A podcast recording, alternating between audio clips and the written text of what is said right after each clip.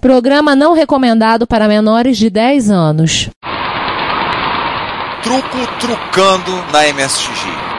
35 anos de um processo hipócrita. Ligando um drive de 8 polegadas numa telha, quer dizer, numa Amstrad CPC. Hackeando um Alpha Smart Pro. Seu repórter retro, diretamente dos nossos estúdios em Retrópolis, com as últimas notícias da velhice do seu PC.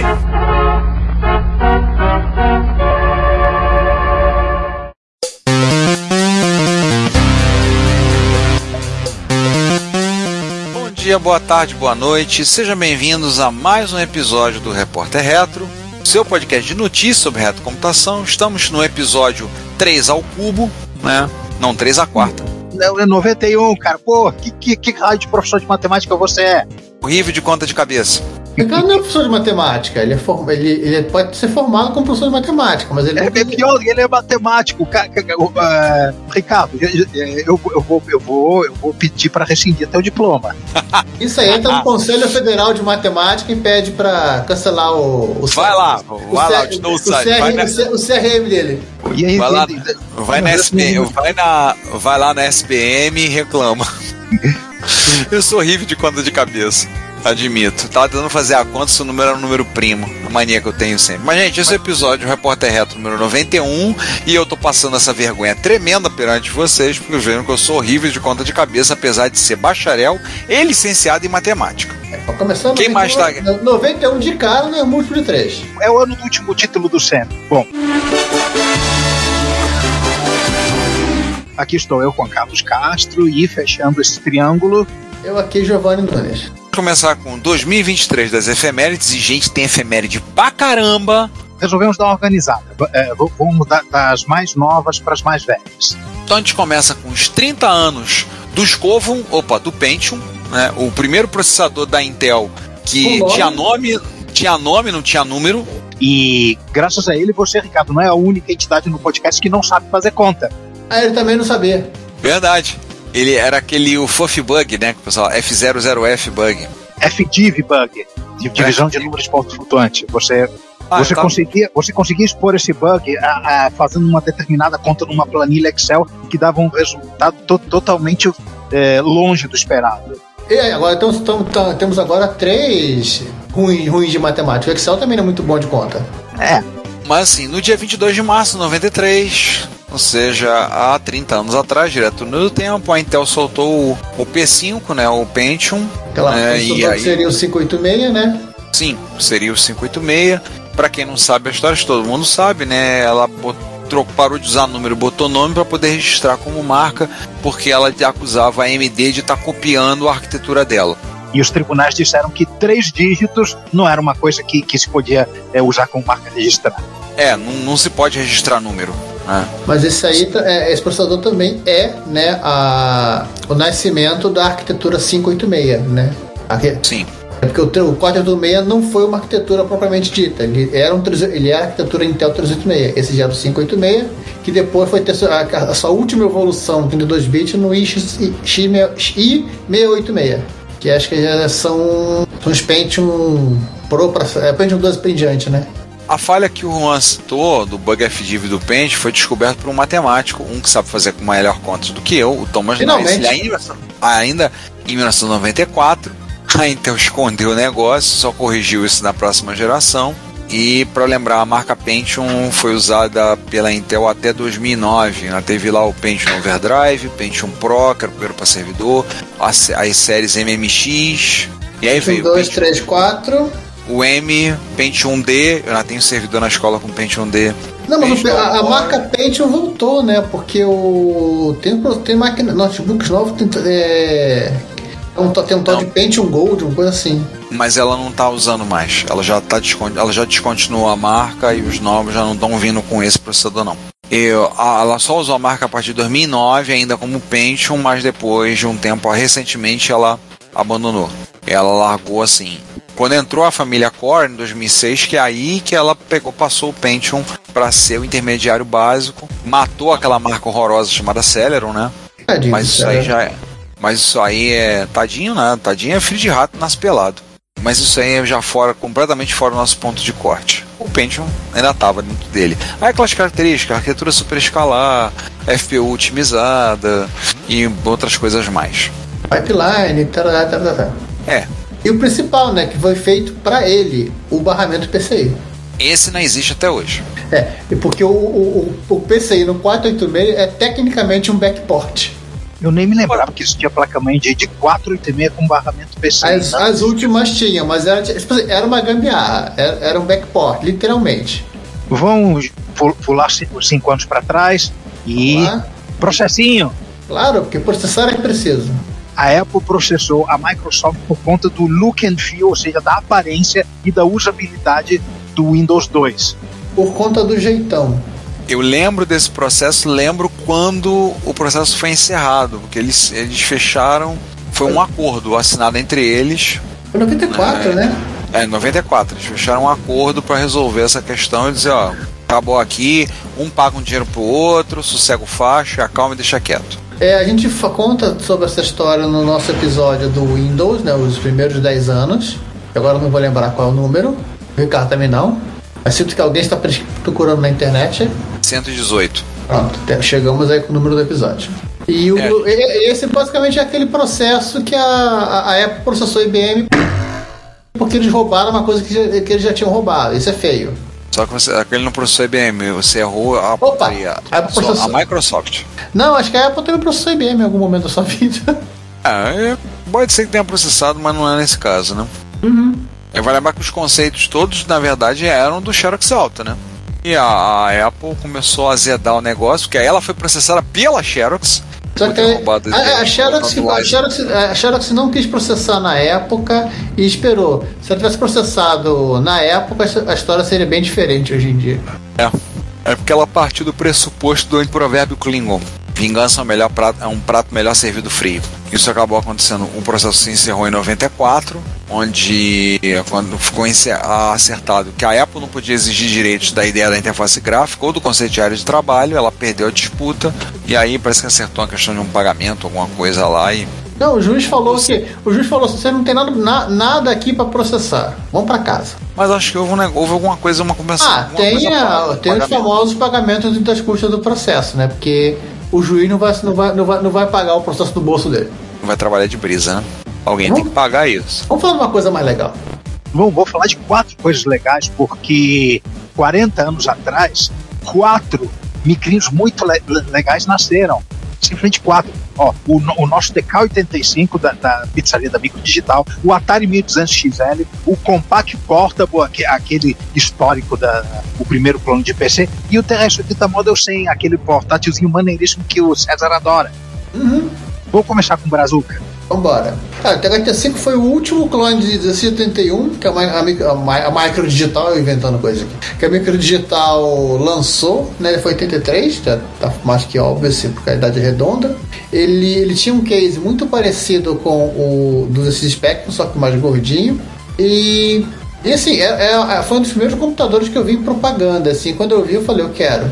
Eu lembro dele em propaganda. A telinha do, com o Humphrey Bogart na, alguma coisa que eu não lembro o que, que é. Eu lembro das propagandas. Isso, eu lembro, eu lembro dessa imagem. E também uma, é, tipo, uma, uma senoidal em 3D, né? Aham.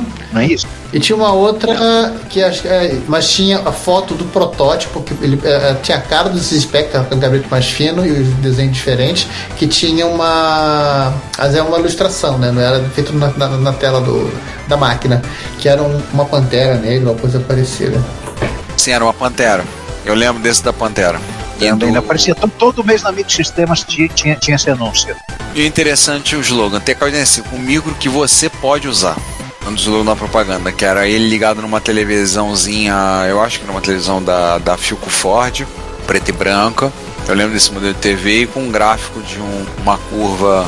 Eu não lembro qual era essa função de cabeça, acho que é X3, acho que é um polinômio de terceiro grau, não sei, uma coisa Não assim. era tipo, tipo, sabe sendo X sobre X? Imagina isso rodado em, em volta do, do eixo Y. Era uma versão 3D disso. Pelo menos essa imagem que eu tenho na cabeça. Impresso, numa, impre, numa impressorinha. Na impressorinha térmica dele. Ou eu tô misturando as coisas? Tá, tô tentando ver se eu acho que é a imagem. E eu vi essa. A primeira vez que eu vi esse cara, eu vi num catálogo da Fotóptica. Não me lembro, acho que foi olhando na microsistemas mesmo. Acho que foi vendo na microsistemas que eu vi.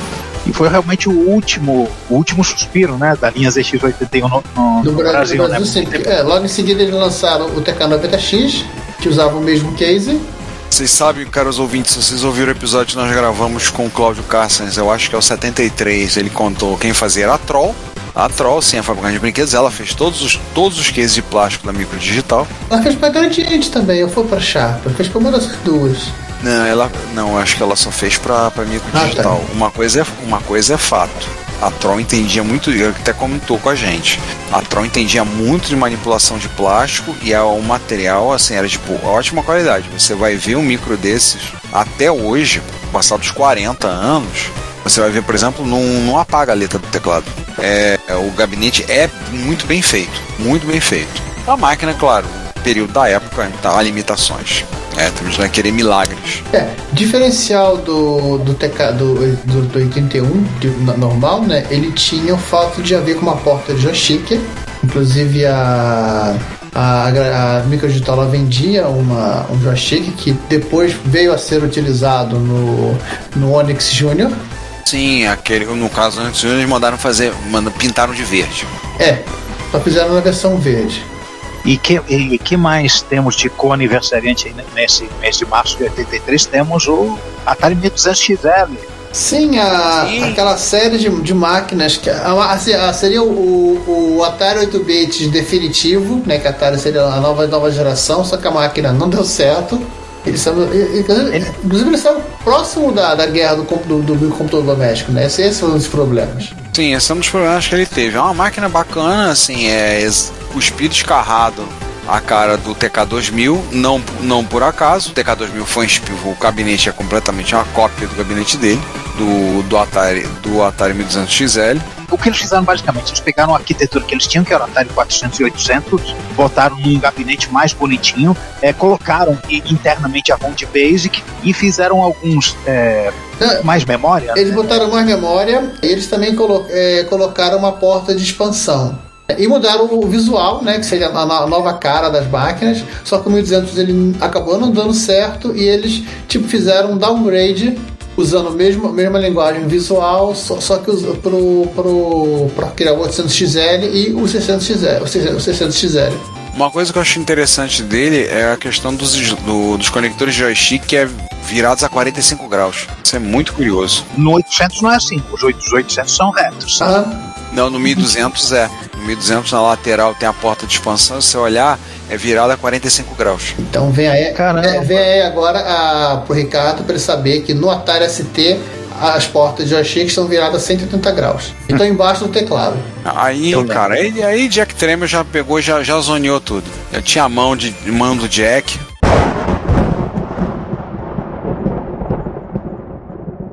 Já, já fez a zorra. É porque o joystick era Eu acho- ligado no teclado, não no- na placa mãe. Mas no final essa, essa linha de máquinas deu uma vidinha é, prolonga, um pouco mais prolongada né, no mercado. Teve essa, essa linha de, de 8 bits da Atari teve um, um- um sucesso razoável. Foi depois pro XE, né? Ficou em produção até o que? 80, 87? eu Não, foi até 90 e pouco. O XE e o XEGS? Foram. Foi até 91 92. Tem o nosso episódio sobre eles, que agora que eu não lembro até quando foi fabricado o, o, o 65XE. Na verdade, o, o XEGS foi lançado em 87. Ele foi desfilado em 92. Aí. O, CG, o XEGS. Uma outra curiosa curiosidade, né, é que essa máquina ela teria uma, acho que era um 1600 ou 1100 seria seria uma, uma- um modelo mais sofisticado ainda que, teria, que tinha drive de, de 5 quartos embutido na, na tampo de cima. Caramba, dessa eu não conhecia. Era, era- era tipo o, o que o Coco 4. É, Gente, era tão obscuro que, que, a, que a gente nem che, a gente chegou a falar de- desse bicho aí no, no nosso episódio sobre protótipos. falamos, falamos dele no episódio do, do Atari, porque essa máquina, inclusive, ela, ela seria a, o- em tese ela, seria o que, se- o, que, o que veio na Commodore ser o Amiga, né? Mas ainda tendo a mesma arquitetura, seria um NES Não, não, é, 2 já ou- seria 108 mil. Seria, seria o Amiga, né? É o gabinete que estavam pensando pro Amiga. É, é, o, é um Atari ST do mundo alternativo. Isso. que mais temos, né? Nós temos 40 este anos, é, nós temos 40 anos daquele pessoal, daquela empresa, daquele pessoal que optaram entre fazer uma fabricar computadores e abrir uma, uma, uma franquia de restaurante Tex-Mex. Eles optaram por fazer computadores. E mudaram o Mas estão. O Compact Portable é o primeiro clone né, do IBM PC, o que não é, inclusive tem a famosa história, nós já comentamos, que ele é um clone é feito por engenharia reversa em sala limpa e sim, a Compaq foi processada pela IBM e a IBM perdeu. Foi provado que ela não copiou a, a BIOS. Ele foi ali o primeiro, né? É o clone primordial É o, do IBM é o PC. cara que ensinou o caminho. E depois de, do primeiro clone, a IBM nunca mais teve lucro na venda de PCs. No Brasil ela teve, nos anos 90. Vendeu PC pra caramba. Mas depois ela tentou prender a coisa no PS2. Eu tava contando isso em sala esses dias. Falando pros meus alunos, lembrando a eles que o mercado sempre caminha na direção do padrão aberto. Falando questão do barramento MCA e coisa do tipo. Quero fabricante, desejo fabricante ou não. Pois é, mas é o Compact Portable era um computador transportável. Ele pesava lá seus 12 quilos por aí. Então, dois drives de 5 quarto, full height, monitor monocromático, fechava o teclado por cima, travava e tinha uma alça. O, o ser transportável foi premissa de projeto. Os caras falam, vamos fazer um computador. Que computador nós vamos fazer? Alguém falou, vamos fazer um computador que você pode transportar. Os caras fizeram um desenho e aquilo foi, foi, foi, é, foi o início do projeto. Há precedente para esse formato de computador, né? Sim, sim. O Osborne, por exemplo. Só que eram máquinas de 8 bits, eram CPM. É, o Osborne, inclusive, a premissa do projeto foi: ele tem que caber no bagageiro do avião. Ele tem que caber debaixo, da, debaixo do banco, do banco da frente. E a linha Compact Portable foi, seguiu até lá pelos 486, né? Pelo menos até o 486. Seguindo mais ou menos a mesma ideia. Mudando até que chegou um, aí mudou um pouquinho, aí o monitor era, baixo, era um monitor de LCD monocromático era basculante, depois fizeram com vapor de plasma, e o último já era um LCD colorido, mas acho que era de matriz passiva. O último modelo que era o Portable 486 com 66 MHz. Se Então, vocês assim, quiserem saber um pouco mais sobre o Compact Portable, procure um documentário chamado. Como é que é o nome? do Silicon Cowboys? Não, não é. é É documentário. um filme? série. Não, tem um filme. É, tem um filme, Silicon Cowboys. Tem o Halt and Catch Fire, que é a série em quatro, quatro temporadas, que, sem dizer o nome, conta a história da Compaq. E tem o Silicon Cowboys, É um documentário de 2016. É, é de 2016, verdade. Tá na Netflix, se eu não me engano. Tá disponível na Netflix. Então, caro ouvinte, você tem, você tem a, a Netflix, quer ver alguma coisa interessante, fica, fica a nossa recomendação, nossa dica cultural. E esse eu vou deixar pro E- Sam. Esse no deixar pro Juan. É, no- é, é, vamos- sair do grande e vamos pro pequeno. No, no apagar das luzes desse movimentado mês de março de 1983, a Tandy lançou o seu portátil, o TRS-80 modelo 100. Ele, na verdade, ele é um... um um, rep- um é, Kyocera, exato, da Kyocera. Eu tava pensando, não, Epson, não é Epson, é outra, é Kyocera. Com bastante reengenharia pra, e adaptação pro, pro mercado ocidental. Esse E era o o, modem. o- O principal foi o o modem. modem. O modem. Isso fazia desse micro o micro de estimação dos jornalistas, porque antes de internet e transmissão via satélite, etc., o que, que o repórter de campo fazia? Ele digitava a matéria ali mesmo, quando estava acontecendo, ia no telefone público mais próximo, é, o, o- ligava no modem, usava aqueles acopladores acústicos né, para o fone e, e despachava a matéria para a sede do jornal para ser impressa. Mesmo que precisasse fazer ligação é, internacional a cobrar. O importante é a notícia sair. Eu lembro que muito repórter, muito jornalista que acompanhava a Fórmula 1 nos anos 80 usava. Ele foi a, a- Sim, e não só jornalistas, eles, o, os- alguns engenheiros de algumas equipes usavam isso na telemetria. Tem um vídeo do eu vi um vídeo do Grande Prêmio de Detroit de 86 que numa determinada hora lá aparecia um engenheiro da McLaren segurando um bicho desse. Ele foi a, ele foi a sensação das Olimpíadas de Los Angeles em 84. Quase todo repórter que estava cobrindo prova de atletismo, prova de estádio, estava lá com um. E tem um relato de um jornalista, não, vou, não lembro o nome dele agora, que eh, talvez ele tenha sido o último jornalista a aposentar o TEND, o TEND, o TEND, 1000 o TEND 100 dele. Ele aposentou justamente em 99, porque a máquina não era Y2K. Ele escreveu uma, uma matéria sobre isso. Assim, ele meio que revoltado sobre. Pra lembrar, Só para lembrar, a gente falou desse dos miúdos dos TR-80 Model 100, a gente falou no episódio 107. Um prezado ouvinte, se você não ouviu, favor, recomendamos a audição. E se você já ouviu, mas gostou, quiser ouvir de novo, volte lá. E agora nós saímos dos computadores portáteis para as calculadoras não portáteis. Calculadoras programáveis, né? Nós temos uma, a primeira calculadora assim, de, de, de escritório da HP, que foi, que foi a HP 9100A, lançada há 55 anos atrás, em março de 1968. E olha que legal, era, era uma calculadora de humanas. Ela usava miçangas. Não, sério, a memória. Ela usava memória de núcleo magnético, que são aquele, aquelas redinhas de, de pequenas rosquinhas né, feitas de material ferromagnético, cada uma delas é, é contendo um bit. Um dos, dos últimos equipamentos a usar um negócio desse. E mesmo assim, era uma, era uma máquina portátil que, que, que, você conseguia colocar em cima de uma mesa. Não, o ônibus, o, o, os ônibus espaciais usam é, core memory. Os ônibus espaciais não funcionam mais. Não Usavam, né? Mais. Então, mas ainda, é, eles foram lançados depois, eles são do final da década de 70. Foi, mas eles foram aposentados quanto? Menos de 10 anos então, atrás, né? Qual foi o último? Não, foi final dos anos 2000. De, de, depois que, a Colu depois que a Columbia a Columbia capotou. É, a Columbia explodiu em 2003, mas ela teve alguns voos. Eu acho que o último foi 2008, 2009, não me lembro. 15 anos já. Nossa. Aí, mas vai lembrar uma coisa curiosa: é a primeira calculadora científica da história a primeira da HP, portanto, a ter notação polonesa reversa, RPN, que é um treco para você digitar em calculadora que assim, você custa pegar o jeito. Depois que você pega, você só quer usar isso. Ricardo, esse teu povo não é normal. Eu sei que não é. Mas acontece isso comigo, por exemplo. Até hoje eu, eu tenho um emulador de HP 48G no celular. Quando preciso fazer uma conta, eu abro ela e vou lá. Ah, enter, vou lá, pá, operação. Eu ainda tenho a minha 32, a minha 32S que me acompanhou um longo tempo. O display dela tá, tá bem fraquinho, mas ela não funciona. Tá guardada na gaveta. Ela é retro. Ganhei ela em 1992. O não funciona.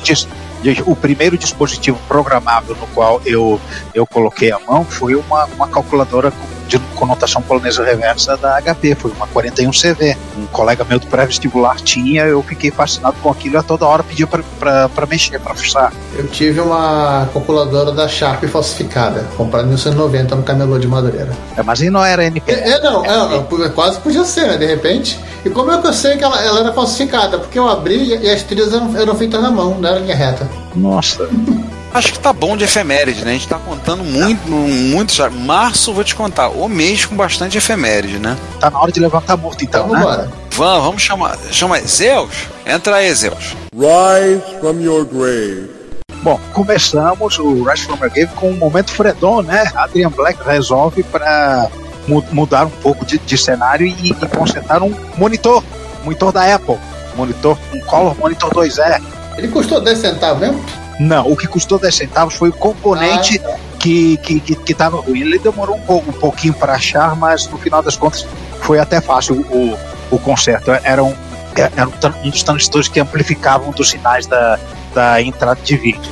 E, é, depois disso, ele ainda tentou dar um, um, jeito no, na qualidade da imagem, mas o CRT, é, fisicamente, né, o, o, o material fosforescente do, do tubo está cansado, então ele não, não tem muito a fazer, né? Ele é meio assim, ele meio que perdeu o brilho. Mas, mas, o detalhe é que o vídeo compensa. Você assiste o vídeo e não vê nada de errado com o monitor. Só olha no que você percebe. Por quê? Porque na hora do, da câmera codificar o vídeo, ela compensa e, e coloca num, num nível pra, pra, de contraste lá de cores para ficar melhor. Então ele parece melhor do que na verdade é. E, e tem uma curiosidade desse monitor, esse sim, ele não é, não é. A Apple lançou vários modelos de monitores coloridos pro Apple II. Acho que o último foi que ela lançou pro, pro 2C Plus, né? Que já é 88, que era era, tem um design, um design mais moderno, mais bonito. E esse aí é meio quadradão, meio feião, meio marrom, meio marrom natural, né? Meio café com leite, porque ele é do Apple II E de 82. Então é uma máquina, um monitor com pelo menos 40 anos de vida. Não é retrobras, a cor é essa. É, ele, tanto que ele tem duas cores, né? A parte traseira, ele, ele, ela, ela, ela é mais escura, bem mais escura. Agora, uma coisa dizendo, falando, por exemplo, do tubo de imagem está cansado, alguém pode pensar e dizer, poxa, mas já, assim, Gente, eu tenho um monitor LCD aqui com 15 anos de fabricado com um filme, o filtro polarizador indo pro espaço. E um monitor com 40 anos de tubo que o, fio, o fósforo dali do, do CRT tá ruim, tá gasto, tá no lucro. Tem TV de LED nova que você já compra, tá com aquelas estrelinhas, né? Não, mas eu tenho, eu tenho quatro monitores aqui em casa que estão precisando troca de filtro polarizador. Aliás, estamos na campanha. Se você sabe de alguém que troque filtro polarizador de monitor LCD, que faça um bom trabalho de forma competente, a comunidade, as comunidades reto todas agradecem. A pessoa vai botar o burro na sombra. Filtro polarizador e capacitor de fluxo, né? É. Mas eu, eu, como eu falo, eu pelo menos tenho quatro aqui. Um deles, por exemplo, os monitores tem tudo na faixa entre 10 e 15 anos e eu já tenho um filtro polarizador para trocar. Né? Então pensar que um monitor desse com 40 anos, agora o, o fósforo do, do tubo do CRT tá dando problema, tá no lucro, não? Mas agora o que, que o Retro Hack Check anda fazendo? Não sei, César, César, o que, que ele anda fazendo? Pois é, bom dia, boa tarde, boa noite. É, o Retro Hack Check re resolveu ressuscitar um. Ele. Eu não tinha mais o que fazer, né? E resolveu ressuscitar um Mac SE30, sei lá, meio gabinete de SE, meio gabinete de SE30, né? O assim, o que, que ele fez? Deixando sempre corrosãozinha na placa, né? Aquele recap delay, né? E banhou no vinagre. Ah, né? Vinagre. Consertou ali o drive, consertou a porta DB e vambora. Mas continua com essa, com essa, essa coisa meio esquisita, meio, meio SE, meio SE30. É porque parece que o, alguém fez uma gambiarra na a, a frente de SE30, a traseira é de SE. É. Tanto, tanto, que ela tem, ela tem uma diferença de cor, né? E acho que nem, não, não encaixa muito 100%. Cara, tem piores. Se você assistir o Action Retro, o Sean Mora mostra umas coisas mais esquisitas, mais esquisitas ainda. Não, mas o pior dessa, não, o pior dessa máquina era a sujeira, né? Aí o, aí o problema é outro. Mas você sabe que hoje, mas você sabe que nos Estados Unidos você consegue comprar um gabinete desse de Mac clássico em acrílico, transparente. Você consegue comprar e montar o seu uhum. Mac e você vai ter a, a alegria e o prazer de ver o que está lá Isso, dentro. Pegando fogo, inclusive. É, eu não vejo muita graça, honestamente, olhar e ver o que está dentro do computador. Mas você pode comprar, pegar tinta Mas... né, e pintar por dentro. Essa, essa é o truque. Você pinta por dentro com uma outra cor que você acha mais legal. O que, que você acha que eu vou fazer com o Ômega? Tá da. Botar isso filme e, e LED 3D RGB. Tem espaço pra botar LED, tá? o gabinete tá grande. Tem espaço. MSX Gamer. eu já tenho MSX com LED dentro. Mas isso não vem ao caso. O, action, o ar, agora não é o Action Retro, o Arctic Retro que é com certeza o o, o entusiasta retrocomputacional mais setentrional do mundo. Mais, parente, mais perto do Papai. Noel. Pois é. Ele reviveu um VTEC Laser 200. Que, por sinal, ele é, é, o primeiro. Não, não é a máquina em si, mas é o primeiro computador que ele teve na vida. Foi o microformador dele. Pô, que legal. ele quase destruiu a máquina? É, não, ele, ele, ele trocou e dissolveu e, e ressoquetou quase tudo quanto era chip sendo que no final ele a um, o, o, o chip que estava ruim, que ele efetivamente é, substituiu e colocou para funcionar, na hora de dessoldar ele, ele, causou mais alguns danos com efeitos em cascata, soltou uma trilha, etc. E, aí, e aí e isso fez com que ele demorasse mais para achar o defeito. Isso me dá medo nessas placas mais antigas, sabe? De chegar com ferro de solda, você só chega com ferro, nem encosta e a trilha já, a trilha já tá com medo, já sai correndo. Essas máquinas da laser que eram micros baratos, realmente é, é, isso pode acontecer. É, realmente ele apanhou um pouco com a solda, até para com a, questão da ROM, como tem aquelas eram são é, como eram aquelas ROMs com uma pinagem estranha, ele tentou fazer um adaptador para usar uma EPROM, mas ele não conseguiu fazer o adaptador funcionar e ele acabou desoldando de outro laser 200 que ele tem que estavam boas e aí ele, ele botou e, e, funcionou. E enquanto conversamos, ele está ah, é, provavelmente se virando para fazer com que os dois micros funcionem ao mesmo tempo que o adaptador de, de Apron dele funcione direito. Estamos na torcida, né? E o que, que é essa história aí do, do Bafa com o Alpha Smart? Um, ba, um Bafa Bom, Smart. Seguinte, este, este Rise é um Rise pessoal porque, ok, começando a história, muitos anos atrás, em, quando tinha um monte de coisa barata no, no eBay para vender, eu vi uma caixa com 10 desses para vender baratíssimo, tipo, acho que era 20, 30 dólares por 10 desses equipamentos, que são tipo um computadorzinho dedicado, processador de texto que você pode ligar ele como teclado ADB ou como teclado PS2 e, e jogar para dentro do, do computador, como se estivesse sendo digitado, aquele texto que você aquelas notas que você tirou durante, durante a aula, durante a reunião, seja for. É uma maquininha muito bonitinha. Ele, ele usa um microcontrolador 68HC11, né, que é o compatível com o mesmo microprocessador do, do TR-80 e eu tinha 10 desses. Eu fui é, vendendo um para um, um para outro. Numa determinada hora, lá- a gente estava lá na, na MSX, uma primeira MSX, veio agora de, de 2023, da qual vamos no fim do, episódio. E eu, eu vendi mais um para uma pessoa que que estava lá no encontro, eu não lembro quem era. Só que nessa brincadeira eu vi, eu vi que um dos cinco que eu ainda tinha estava com, com a tela estourada. Aí eu mostrei a, a, aquilo pro Bafa, né? Mostrei o que estavam funcionando, etc. Tá, é, aí a gente, a gente rodou no Bafa X dele, né? E falei, "Ba- Bafa, você quer esse, esse aqui para você? Tá, tá estragado, tá com tela ruim? Toma, vê se você consegue fazer alguma coisa. Sem, sem pretensão nenhuma que, que pudesse dar caldo. Pois não é que o camarada me achou, conseguiu achar o problema na tela mas ele só não conseguiu ressusc- ressuscitar a tela porque as, as, as películas, não achou uma película compatível, mas ele achou um outro display de LCD compatível que só não tem os caracteres especiais ah, é, com o mesmo conjunto de caracteres, mas funciona. Ele, ele conseguiu ressuscitar um Alfred Mark Pro. A, a gente ainda, ah, no momento em que a gente está fazendo a, essa gravação, ainda não tem nenhum artigo publicado a respeito disso, mas eu vou cavucar isso, eu terei cavucado isso do, da nossa conversa de WhatsApp e eu devo já ter feito um, um, um, um, um artigo contando a história e esse artigo deve, deve estar nos links aí de baixo. E com fotos. Com fotos, claro. Bem legal, hein? Assim, né? Mas você ainda tem quantos Alpha Smart? É, quatro. Ai. Mas uma coisa que você falou que eu acho legal dele é isso. Ele é pequeno, é prático você fazer a anotação, escreve, liga ele direto na porta PS2 ou na porta DB, aperta lá e ele passa como se ele estivesse escrevendo. É, o foco dele é isso. Uma outra coisa que você falou, ele é um HC11. O HC11 é um processador que o pessoal em eletrônica estuda um bocado, né? Ele é um bocado usado para, para fim educacional. Eu lembro de o pessoal comentar comigo na meus tempos de, de UFRJ falando que estudavam o HC11 direto na faculdade. Não, calma, tem mais. Tem, tem mais. Nessa brincadeira de ficar pulsando no Alpha Smart, o, o, o Bafa descobriu um camarada na- no, no hackaday.io que fez o disassembly da ROM do Alpha Smart. E, e que está fazendo engenharia reversa do, do, do- do equipamento. Vai virar um legal. MSX agora. Olha, com o Bafa bo- botando a mão lá, o Bafa botando a mão, não duvido não, hein? Não, ele- Bafa ele- 3. Não, ele, é, eu não podia imaginar que o negócio ia virar uma bola de neve desse jeito.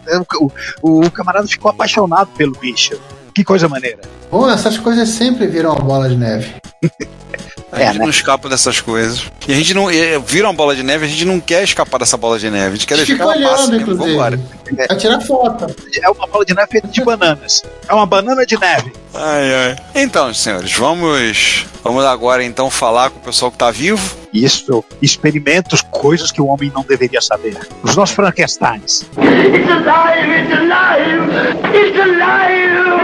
O primeiro deles a gente chegou a botar, você colocou até no nosso Instagram, mas vale a pena comentar. Um grupo de usuários da Espanha, né? Eles pegaram um Amstrad CPC 6128, beleza, ligaram um drive de 8 polegadas nele e acessaram e, e usaram, formataram e usaram. Que coisa de doido! Mesmo assim, o computador ainda é maior que o drive. Pelo menos no comprimento. Que acho que É. no peso não. Porque o, eu tenho uma caixa de 8 polegadas lacrada aqui, tá há muitos anos comigo. Eu comprei na época era barato no Mercado Livre, guardei. Tá aqui comigo. Mas, cara, que, que doido, cara. Que mu- muito legal isso que eles fizeram, de botar isso. Então, se vocês olharem lá o nosso, no nosso estragão, nós citamos o fato, colocamos lá, tem a- os links lá do, do ocorrido. Muito divertido isso. Muito legal Agora eu de ver. lembrei daquele post da Jeris Ellsworth no, no Twitter, falando que ela comprou um Amstrad CPC. O maior computador 8-bit, se não o maior, o mais largo, né? É a prancha, Prancha. né? É a nave do, é a nave do Dark Helmet no SOS tem uma louca solta no espaço. Spaceballs, é. Não tem jeito. Sempre que eu vejo um, eu lembro dessa. Ou quando, ou quando o pessoal dá um, um perfil da Commodore comemorando o aniversário do Amstrad CPC botou uma foto de um cargueiro, um, um navio porta-containers da Evergreen, aqueles verdes gigantes. Feliz aniversário, Amstrad. Aquele navio gigante, comprido, cheio de container. Feliz aniversário, Amstrad, porque era verde também. Mas muito legal essa do Drive, gente. Vale a pena vocês darem uma olhadinha. A gente botou lá no, no Instagram, visita lá. Agora, o que, que foi esse negócio? Eu, eu, vi esse negócio mas meio por alto, botaram no, no Hackaday. Eles fizeram um 486 numa plaquinha, né? Sim, fizeram um, um Raspberry Pi com 486, praticamente. Então, o projeto ainda está ainda tá no início. Eles, eles só estão tipo assim, eles tão, conseguem debugar e, e, e, rodar código com, com NOPS e vendo que eletronicamente a, a coisa está funcionando. Mas é, é, é, é um projeto para se acompanhar. Tem um link aí do Hackaday e tem um vídeo onde vocês podem ver a, de, a, demonstração do bichinho. É só botar um leitor de cartão SD e rodar Minix, né? E Minix, dá para rodar Slackware nele. Slackware é velho, porque acho que já saiu o suporte a 486 do, do core do, do Linux. Meu Deus, cara, o, você vai matar o Peter Pan do coração, né? Que o discurso dele falar assim: se não roda em 486, sua distribuição é inchada. É bloated. É, só, que, só que eu acho que já há algum tempo que o, que o, o, o que o kernel Linux não, acho que não roda não, em 486. Tiraram não. o suporte. Mas Tira. não roda. Eles tiraram o suporte a 386 e 486, né? Tiraram. É, então tem que usar uma distro mais velha. Tá mais velha, mas é legal isso, hein? É doido. É engraçado aquela plaquinha pequenininha com aquele trabuco gigante no meio curtir. E aí também tem depois tem o que tá na moda, né? O pessoal tá fazendo rodando a tá todo mundo brincando com as inteligências artificiais aí, antes que elas se rebelem do Estão traumatizando elas para é. se rebelarem e dominar a humanidade. Vai acabar que nem o Ultron, né? E agora rodaram o chat GPT, usaram, fizeram uma. Na verdade, é uma coisa que assim, as matérias. Não saiu só a matéria no Tom's Hardware Guide, mas saiu em vários veículos. Que o pessoal assim, rodaram o chat GPT no PCXT. Não, gente, não é isso. Na verdade, fizeram um front-end para acessar o chat GPT. E esse front-end fizeram para rodar num PCXT. É claro Na verdade, o, o, a necessidade de haver um proxy, de, de haver alguém para converter, é só por um motivo: o HTTPS. Sim. A, a criptografia, criptografia de HTTP, que, que não tem como você é, botar um código desse que rode numa performance humanamente suportável no, no, no 8088. Uhum. Mas é só isso, porque se, se, se, se o site do chat GPT rodasse em HTTP, é, certamente ele poderia navegar direto poderia ser feita um, um front-end usando as APIs de maneira direta. É só por causa da criptografia. Não tem nada a ver com o fato de ser inteligência artificial, não tem nada a ver com a interface do site, é só por causa do HTTPS. Nem precisaria de proxy. Que não é só o chat GPT, né? Praticamente qualquer site moderno ele roda em HTTPS e aí no. Né, pra, é, volta, pra... E meia, volta e meia a gente vê soluções desse tipo, né? De você, é. ah, vou, vou rodar um navegador num Mac clássico dos anos 80. É tal negócio, você precisa de um proxy. A necessidade do proxy é por causa do HTTP. Este caso do chat GPT é um pouquinho diferente, porque não é simplesmente você rodar no navegador, você está rodando as APIs do chat GPT. Então isso que está rodando no XT realmente é um front-end pro chat GPT que chama as APIs do chat GPT, não é simplesmente um navegador em modo texto renderizando um site. Então uma coisinha é um mais... É um terminal. Não o chat GPT, mas assim, é uma solução que tem, por exemplo, você falou do Mac clássico, é o trabalho do Chan, do Action Retro, você usar uns proxies que ele criou, como o FrogFind, o, Frog, o FrogFind para poder acessar e navegar. Mas hoje em dia HTTPS é um fato da vida. É. Aí ponto. Não tem pra onde correr e inclusive, como vocês devem ter ouvido, caros ouvintes, até o Retrópolis está com, tá em HTTPS. Então, é uma desgraça para quem faz proxy, de, que faz farol de aplicação. É uma apurrinhação. Mas, um dia, mas aí a gente tem que, a gente tem que se adaptar. É melhor assim do que ficar da maneira como estava antes. Giovanni, fala desse laptop é, que as meninas é estreia, é estreia do, do Retrópolis, o canal do, do, do Taylor and Amy Show, né? Elas têm vários, vários vídeos curtos de, de coisa que elas apresentam, que elas mostram. E isso aqui está relacionado com uma, um outro um vídeo anterior, vocês vão procurar depois, né? vocês vão assistir, que é, que é o laptop 16 Spectrum, né? E uma delas, no caso a Amy, a Amy ela fez um MC10 laptop. Basicamente ela pegou o MC10 e botou um suporte, botou dobradiças e pedaços de Lego para botar o é, é, pendurar uma tela de LCD pro MC10. Depois, detalhe é o seguinte: é, no, nesse vídeo anterior, no do Spectrum, que, que o, no caso o Spectrum não foi feito por elas, foi feito por um croata maluco né, aí né, elas foram com, com um laptop na Starbucks, Elas não, comentando não é que isso? iam com o laptop na Starbucks. O máximo que elas fizeram foi passear com Ah. o laptop de Spectrum pelo, pelo, pelo quintal da casa com ele ligado, tirar foto. Vou dizer que é Nossa. justo ir no Starbucks com esse laptop. É muito justo, concordo. Eu apoiado. ainda vou no Starbucks com a faz E no caso do MC10, elas também pegaram aquele, adaptador onde para cartão SD, que expande RAM e tudo, e mais, e adaptaram para poder também ficar dentro do, do- né, ne- ne- nessa configuração. Ele fica dentro dessa parte tela, É, então. ele fica pendurado no, na traseira, né, no MC10 original. Hum.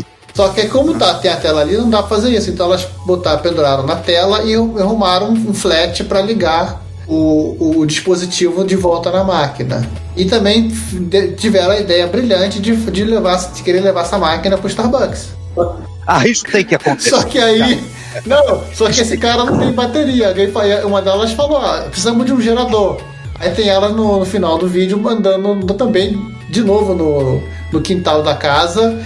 Só que o- uma com o, o laptop na mão e a outra com o gerador atrás. Ah, pô, gente, mete um no break, pô. Não, Que mídia que é? Você tá geradorzinho, atenção? Na verdade, né? É uma bateriazinha que ela está usando. Ah, cara, na, ah, cara, aquele negócio, na boa, se tá funcionando com. Se ele funciona com 5 volts, cara, pode até um. ah, Pode fazer isso até usando um power bank. Faz até com um power bank, cara. Vambora. Mó barato. Muito legal. O mais legal, inclusive, é, é- é não só o gerador, como também uma régua para ligar as tomadas. É, porque tem que alimentar um LCD, né? Também. Ah, ele precisa de uma alimentação É, porque isso independente, aqui é é, isso? um, é um hack, né? Não é igual do Spectrum que foi feito para isso. É aquela fontezinha do MC10, se não me falha a memória, e não, e não me falha a memória, porque é isso, são 9 volts corrente alternada, não chega a ser uma fonte, é só um, é um transformador só. É, a, a fonte mesmo fi- fica dentro do micro, então eu não, não sei como é que como é que é o esquema para alimentar a tela, né? Foi você que viu esse vídeo. Eu botei na, na pauta aí a, a foto do quintal. A foto dela no gerador atrás. Eu acelerei o vídeo, vi o finalzinho. Realmente é, é muito engraçado. Ah, cara, cara, essa tela, essa imagem vai ser o thumbnail desse repórter. Eu vou deixar aí depois você pega. Tá decidido. Eu pego. Tá, tá decidido. É isso aí. Deixa. É essa, essa. Foi tirado do pegar. vídeo esse- é, essa imagem aí? Foi. Perfeito, perfeito. Tá, tá, tá decidido. É, é, é, é, a, é a imagem do. É a imagem de thumbnail. Porque, é, não sei se vocês perceberam, porque, mas eu silenciosamente estabeleci um, um- um novo princípio com o repórter reto, né? Que, que cada repórter reto tem um, um thumbnail gaiato né, em cima à direita. Virou, É. vir- virou um mandamento agora. É sempre assim. E no nosso pupurri de vídeos, o que, que a gente tem? Temos de novo. Ah, deixa o Ricardo Bem. falar. Esse aqui é um assunto que o Ricardo odeia. Ah, sim. Tem um. Tem um americano do, do nore- noroeste americano, um norte-americano, que pegou um computador japonês produzido para o mercado árabe. O Adrian Black finalmente conheceu a arquitetura MSX. Ele ganhou um AX230, que era um MSX produzido originalmente pela Sanyo para ser vendido pela Al-Alamiah no mercado árabe. Você começando a falar desta nota, ficou parecendo a música Disneylândia dos Titãs. É. Colecionador americano compra micro japonês adaptado para o mercado Ele árabe. tenta ocidentalizá-lo, não faltou essa parte. Sim, eu vi esse vídeo. Para comentei. entrarem na Disneylândia.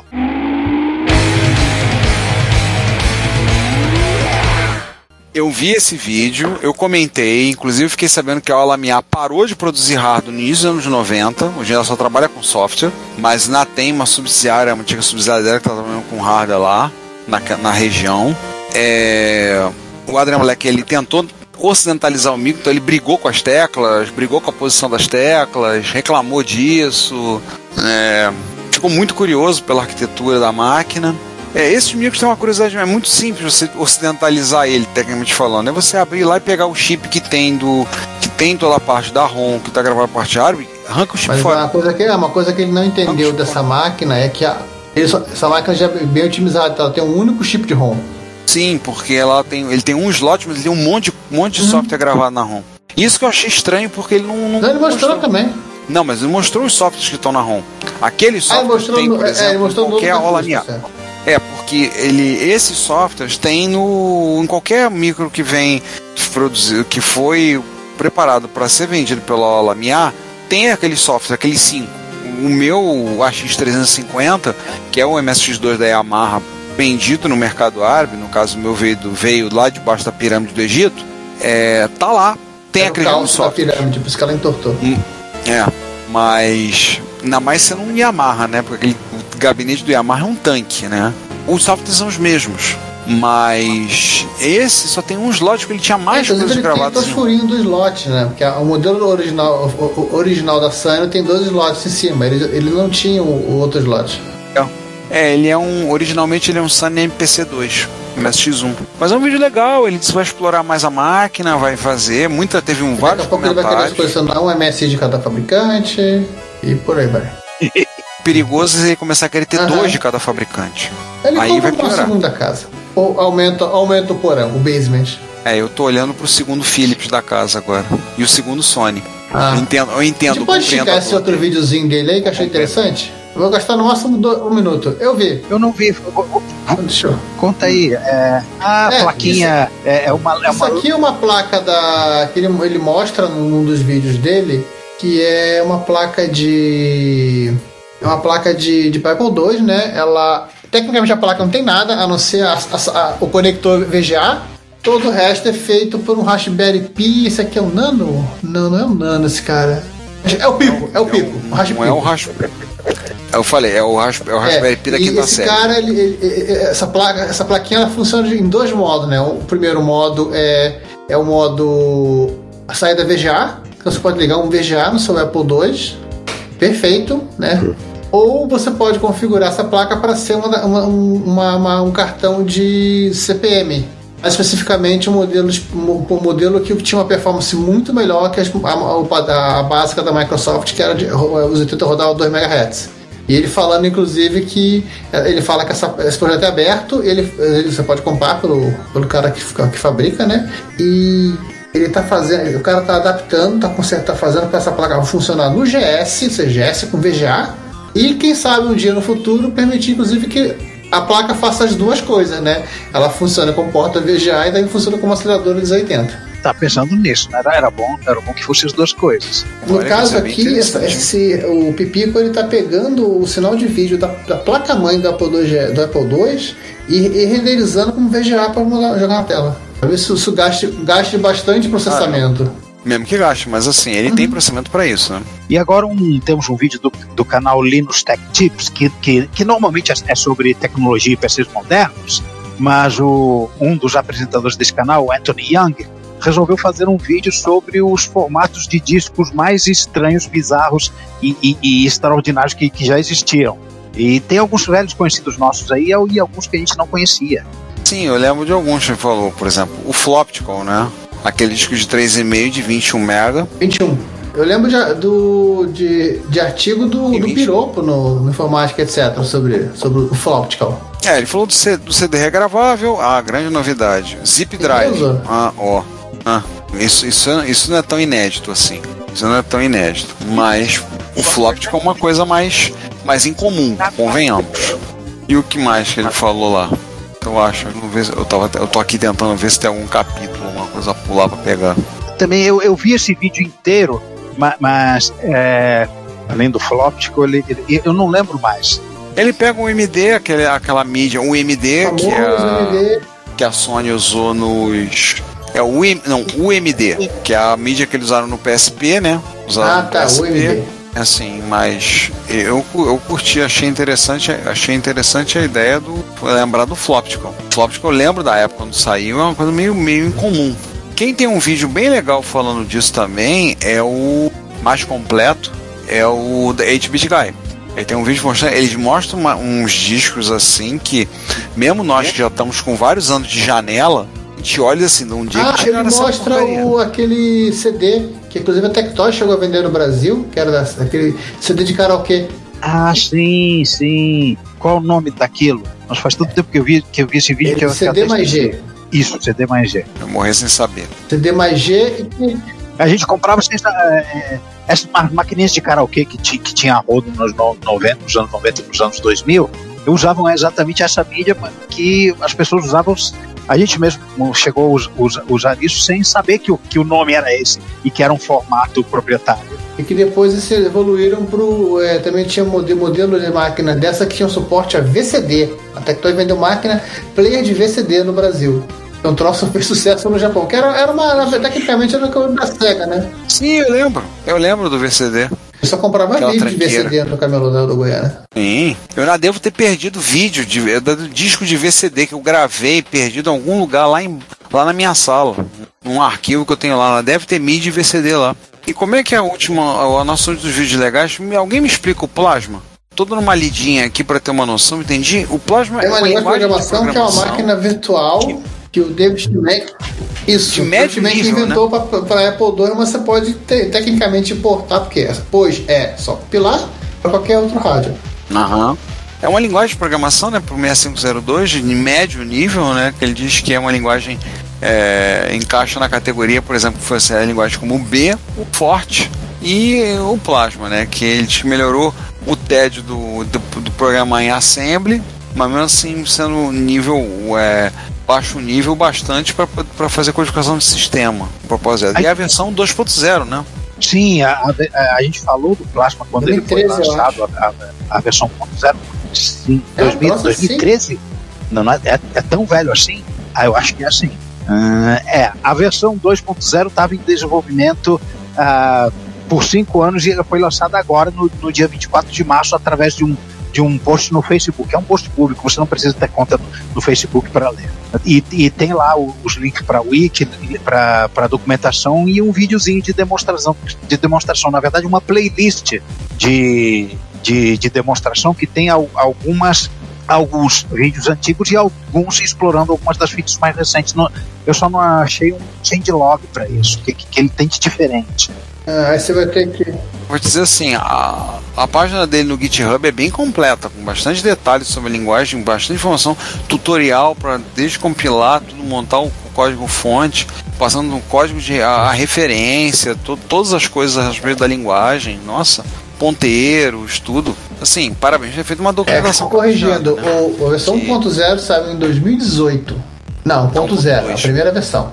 Saiu em 2018. Ah, tá. 1.2 saiu. Ah, 1.2 saiu também 2.0 saiu agora, até faz algumas semanas. É, eu acho que ele tem suporte ao, ao 65816, é, é parte das novidades. É, é, ele tem suporte às, às memória, memória maior do que, 120, do que 64K, né, no, no 2E, 2C. E, ele, e tem umas coisas internas da, da linguagem, né, um su suporte a, a, a ponto flutuante né, melhorado, algumas coisa de performance, tem um change list ali no, no, no GitHub que tem, que tem, to, to, tem todos os detalhes. E agora a gente sai do software e vai pro hardware? É, vamos pro hardware, vamos pro, vamos pro Mano Passa. Brasil! Para variar, o, a sessão Mano Passa está mais uma vez monopolizada pelo, pelo truco, mas, mas, mas, só porque brinca, as brincadeiras do, do, do Bafa com o com a Smart foram para a sessão Rise from Your Grave. Então, ele mais uma vez deixou a sessão Mano Passa toda para Victor Truco. Que ele dois, porque ele trouxe duas coisas muito maneirinhas na MSX Rio. Uma é o SMX HB Mini, que é uma, uma versão do SMX HB, né? O, o, a placa para para Hotbit um MSX2 2 Plus em FPGA como um, uma, um standalone para quem não, não tem o, o para quem não tem o Hotbit para botar o gabinete dentro. E eu estou seriamente pensando em comprar um para mim na, na, segunda leva dele. É, ele explicou que é o seguinte: o FPGA que ele está usando para o SMX HB tem menos portas lógicas do que o, SM, o que ele usou para o SMX.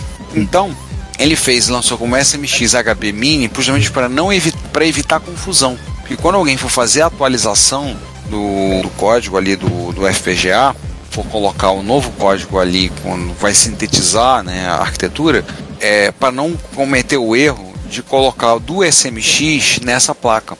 Então ele fez, botou lá, mostrou, a gente até, até temos foto lá no site do MSX Rio, tem uma foto do gabinetinho. Ficou para variar muito bonitinho, o truco tem faz um trabalho muito caprichado com acrílico, ficou bem bonitinho o gabinete. Ele fez lá, mostrou lá. E ele também mostrou um adaptador de joystick, né? Sim, adaptador de joystick de, de, de de, Mega Drive, joystick da, da, da joystick segue em geral para MSX, não, não é novidade, mas esse adaptador que o, que o Truco mostrou também é, aceita é, controladores USB padrãozão de PC. Sim. Isso é muito legal, assim, porque ele, ele, tem duas portas. Ele tem na, a, assim, a, a, a 180 graus tem a porta para botar o controle de Mega Drive e a 90 graus tem USB, né? Então você pode usar um ou outro, coloca lá, tipo, ah, comprou um, um joystick, um joypad de PC na feira, usado na feira. Quero usar no MSX, vai lá, bota e vai embora. Ah não, arrumei um controle da 8-bit do de Mega, eu quero rodar sem fio, eu quero botar no, no botar no MSX coloca lá e vai embora. Muito legal. O detalhe é que ele, o uso que ele deu para pro, os botões, né? É, além dos dois botões de tiro, mais dois outros botões de tiro do joystick são turbo.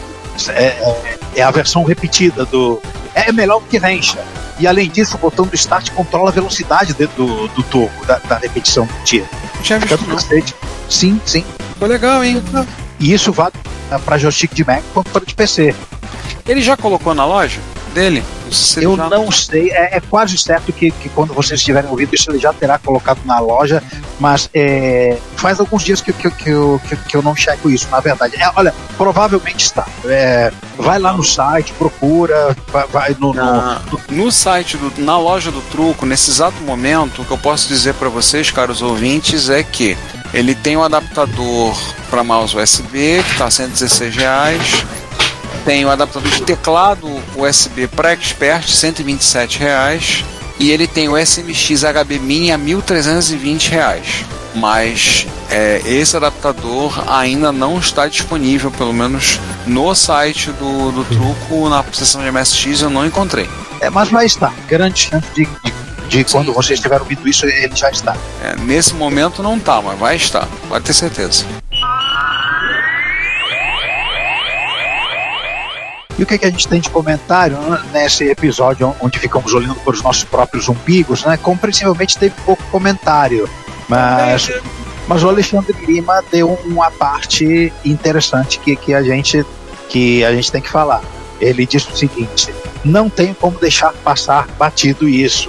Também fiz a mesma besteira de vender meu MSX, mas a minha é imperdoável. O meu era um F1 XDJ. Nossa, mãe, morra. Não, e pior, peguei um Amiga 500. Aí, aí disparou a Flame War, né? Tá traindo movimento, velho. Porra, cara. Sem é? mais comentários. O primeiro jogo que eu vi também foi o Zanak, fiquei doidão, tinha um TK90X que foi vendido para comprar um Expert. E depois ele, ele ainda dá o follow-up de, de, escutando né, mais adiante no episódio, dizendo como é que é, Gabriel Torres estava na Retro Rio? Sim, ele estava. Eu tinha o livro dele, excelente disso de passagem. Eu devo até ter conversado com ele sem saber quem ele era. Putz. Ah, cara, isso aconteceu. Assim, eu depois que eu me toquei vendo as fotos naquela Retro Rio, que eu olhei, olhei aquele careca, parece familiar. Ah, era o Gabriel Torres. Ah, era o Gabriel Torres? Ah, legal. Pô, legal. Veio, passou, se divertiu, curtiu o evento. Se ele estiver ouvindo a gente, esperamos que você apareça na Retro Rio desse ano. Será um prazer ter a sua presença, assim. E o que eu falo sempre para esse pessoal que às vezes é mais conhecido, venha para curtir o evento, venha para se divertir. Não, tem gente que às vezes não aparece porque que fica com medo de, ah, não sei, vou ficar sendo tietada. Não, a gente está chamando lá para você curtir o evento. Se você quiser aparecer, conversar, falar, pessoal, aí é outra coisa. Né? E para algumas pessoas que são um pouco mais conhecidas que eu conheço, que eu convido eventualmente, eu falo isso sempre. Né? Tem, por exemplo, o, o que é conhecido, né? Alguns devem lembrar daquele canal da TV Quase, o Choque de Cultura, né? O ator que faz o, o Rogerinho do Ingá, o Caíto Manier, ele é fãzoca de MSX. Ele comenta, tem, comenta, tem entrevista dele falando que ele jogava Konami Soccer e era o jogo favorito dele. Adorava Konami Soccer. Tanto que uma vez a gente mandou pro tweet dele uma foto do pessoal da MSX Rio.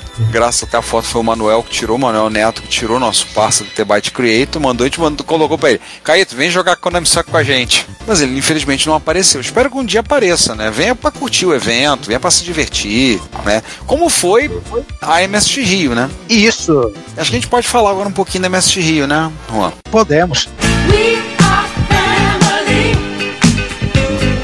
Fala aí, Ricardo. Essa MSX Rio foi seguramente a maior MSX Rio que a gente já teve em muitos anos. a gente esse ano, o que acontece? Dos últimos, os últimos três eventos para cá, eu tenho tido, a gente tá tendo apoio, um apoio que posso dizer inestimável, do Davi, que é um rapaz que trabalha no meu local que eu trabalho, só que eu sou professor, ele é inspetor, mas ele tem feito cursos para organização de eventos, tem trabalhado nessa área e tem muito interesse por todo, todo esse conteúdo e ele desde a Retro Rio ele tem ajudado a gente na organização da MSX Rio. E para ele é um rapaz muito mais jovem, né? Ele tem 26, 27 anos. Eu falo isso, tô falando do alto dos meus muito cabelos brancos e com para para mais de 20, uns 20 anos em cima, em cima dele, né? Por cima, além dele. É, o Davi tem, organizado, tem ajudado a gente para dar algumas coisas, fazer algumas organizações, algumas ideias. Tudo. Então, essa foi a primeira MSX que a gente fez a inscrição pelo Simpla. Gente pediu o pessoal para fazer a inscrição. Nós começamos, já tínhamos feito antes de organizar antes, preparar o espaço, então deixar tudo. Dessa vez agora quem fez a inscrição como expositor, a gente colocou um expositorzinho de acrílico com o que a pessoa ia expor para ficar ali para quem tivesse vindo para poder olhar. Fizemos crachá e não cobramos nada de ninguém, então produzimos crachás, então todo mundo que vinha fez a inscrição prévia, já tinha o crachá e imprimimos os crachás na hora, então o Davi ficou junto com mais duas pessoas, dois amigos dele ajudando nessa parte. No, na entrada lá no espaço, a gente fez a MSG no dia 11 de maio, 11 de março, no Lar do Meia, né? E assim, por isso tem uma coisa boa, a gente conseguiu contabilizar e foi seguramente a maior MSG em pelo menos 20 anos. A gente teve 63 pessoas participando. É claro que também teve uma divulgação boa no Facebook, impulsionada no Facebook, que ele organizou isso e fez. E assim, foi muito bom o MSG, assim. É como ele falar pra gente assim, virar pra mim e falar, às vezes ele me chama de professor, às vezes chama de Ricardo, às vezes chama de você, às vezes chama de senhor. Aí ele, professor, quero que você curtir o evento, ter tempo você aproveitar os micros, aproveitar seus micros, a gente vai cuidar disso. Mas foi tão legal assim, porque eu quase não parei na frente dos meus amigos. E toda hora alguém aparecia a conversar alguma coisa. Eu tava reclamando? Não, adorei. Adorei isso. Aproveitei cada minuto da galera, o pessoal chegando, perguntando, conversando. Tipo, quando a gente abriu às 10 horas da manhã, 10 e 2, o Augusto Bafo mandou uma mensagem no zap: Ó, oh, eu tô na porta, pode abrir? E junto com o Bafo entrou mais uma galera, assim, foi um evento muito bom. Temos uma, uma presença muito grande, muita gente que não via há muito tempo, muita gente nova que a gente não conhecia. E se tem uma métrica que a gente usa para medir qualidade de evento, sucesso no evento, é quando a gente vê muita gente nova. Então teve uma foto que eu tirei, mostrei para minha esposa, ela só pôde chegar depois do almoço. Eu mostrei uma foto dela de manhã. Ela, quem é, esse, quem é esse rapaz aqui? Eu não sei. Quem é esse aqui? Não sei. Esse aqui eu não sei. Você não conhece ela? Eu falei, que bom, né? Que bom que eu não conheço todo mundo. Significa que tem gente nova chegando. Eu levei o meu, o meu Spectra Video, que eu tô voltando a mexer mais com ele, porque eu tô querendo mexer mais por causa da porta serial dele. Levei o Ômega, agora finalmente no gabinete definitivo. A, a, a, pelo menos até agora o definitivo, acredito eu, né, no gabinete definitivo. O definitivo da semana, dele, né? né? O meu, meu, falo, meu é porque eu tô começando, é porque uhum. eu já, tô, já comecei a ter ideias, sabe? Então, por conta de um vídeo que eu vi aí, umas fotos, comecei a ter umas ideias medonhas aí. Ricardo, você tá começando a ficar parecido com um colecionador de carros, sabe? Aquele cara que fica tunando, mexendo no motor, todo, final de semana ele, ele fica funcionando lá na oficina, tá, tá parecendo isso. Mas ao mesmo tempo eu já tô olhando pro meu amigo e diz assim, eu, eu olhei para ele eu, ontem, olhei assim, sei lá se vou pintar esse gabinete, eu tô sem saco. Já tô sem saco para pintar esse gabinete. Sei lá que eu vou fazer, eu já olho para ele. O transparente já não tá parecendo tão feio, né? Pois é, já não tá parecendo tão feio. Mas eu não vou fazer, eu tô pensando seriamente em pintar o gabinete, mas de uma cor sólida, e vou fazer, vou gravar a laser algumas coisas no gabinete, de marcações lá, mas isso é para depois. Isso mais à frente vocês vão saber. A, a série do Ômega já tá saindo a parte, a história do gabinete, não tô contando, não tô escrevendo, por ocasião que vocês ouvirem, espero que terá saído. Não será a última parte, mas está bem no finalzinho a saga do Ômega. Como um comentarista até que falou, né? Poxa, você pode transformar isso numa minissérie na Netflix. Eu falei, vai ser uma série com várias temporadas. Mas voltando a MSG, assim, foi muito bom, cara. Muito legal. Curti pra caramba. Vi muita gente nova. E muita gente que a gente sabe não apareceu, não pôde vir, sentiu a falta. Então, e por conta dessa questão do crachá, da contabilidade, a gente conseguiu ter uma, um levantamento de quantas pessoas foram. Foram 63 pessoas. É, Ricardo, outro sintoma de que o evento foi muito bom é que dois causos acontecidos nele viraram notícia no Repórter Retro. Sim, sim. Sim, o Truco mostrou e o e o Bafa, né, com o Alpha Smart. Smart. O Alpha Smart. Então assim, gente, foi muito legal, curti pra caramba.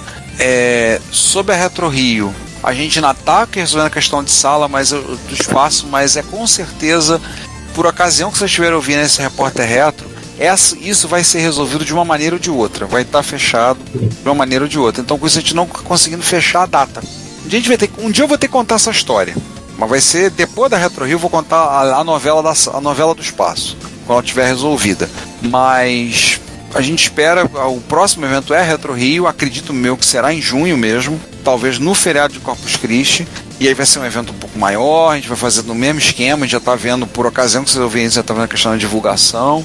Então esperamos que você que teve lá, né, que recebeu o nosso e-mail de muito obrigado, ter participado da, da MS Rio, que você também participe da Retro Rio, visite a Retro Rio, curta o evento conosco, divirta-se também, colabore com a gente comprando material também. A gente teve uma boa entrada de material de vendas também no evento. Vendemos, vendemos um material legal. Então, assim, eu gostei pra caramba. Foi muito bom. Deu para deu muito trabalho. Sempre dá muito trabalho, mas valeu a pena. Se valeu a pena, então não é cansativo. E você, Juan, o que, que você achou? Que eu achei, já, já falei, né? Muita gente nova, muita novidade, muitas coisas acontecendo, muitos projetos sendo tocados e, e nossa, foi sensacional. Essa retomada pós-pandemia que a gente tinha um medo terrível de que, de que as pessoas perdessem o costume de ir aos, aos eventos, que nada tá mais forte do que antes, gente. Sim, sim, sim. Eu acho que assim, o que ajudou muito no nosso caso em particular foi a questão da, da divulgação no Facebook. Sim. Ajudou bastante isso para impulsionar.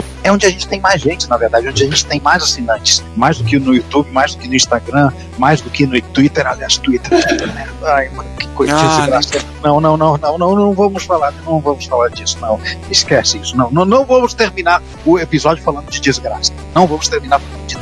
Vamos terminar convidando todos para, para vir a Retro Rio, que ainda não sabemos uh, onde vai ser, mas será. E a vida. Vai acontecer de um jeito ou de outro. Ela acontecerá. Ela é, estará enfim, enfim, preste atenção no Retrópolis que em algum momento o telefone vai tocar e vamos finalmente saber uma data. É, ative suas notificações, seja lá em qual, quais das redes sociais e, e barra canais você nos ouve, que o, o, anúncio aparecerá em breve. E você teve lá na MS Rio, meu, mais uma vez, meu muito obrigado pela sua presença. Espero que você apareça também, esteja presente na Retro Rio, esteja presente na segunda MS Rio do ano, que deverá ser no fim do ano. A gente ainda está vendo essas questões, mas vamos estar tá resolvendo. E, porra, se ela foi melhor, foi um maior, deve-se também a sua presença, a sua participação. Então fica o nosso muito obrigado e esperamos ver vocês aqui no, no evento, tá? Nos eventos. Você curtindo com a gente. Tá na hora de dar tchau, né? Tá na hora de dar tchau. Pessoal, mais uma vez, obrigado por sua audiência, obrigado por estarem conosco, física e virtualmente. A gente se vê daqui uma semana no episódio do próximo mês e tchau, até lá. Gente, eu vou ali no, eu vou ali no canto já volto, tá? Volto daqui a uma semana. Fui. É, bom, é daqui a semana mesmo, sei lá. Mas a gente volta. Gente, até amanhã. Nossos episódios também estão disponíveis no Spotify, Deezer e Apple Podcasts. E não se esqueça de assinar a Retrobits, a newsletter da Cidade dos Clássicos, para ter no seu e-mail todas as sextas as últimas notícias do mundo da retrocomputação. Fale conosco nos comentários das postagens, pelo e-mail contato@retrópolis.net.br e visite o perfil Retrópolis nas redes sociais. Como sempre dizemos, seu comentário é nosso salário. Obrigado por sua audiência e até o próximo episódio.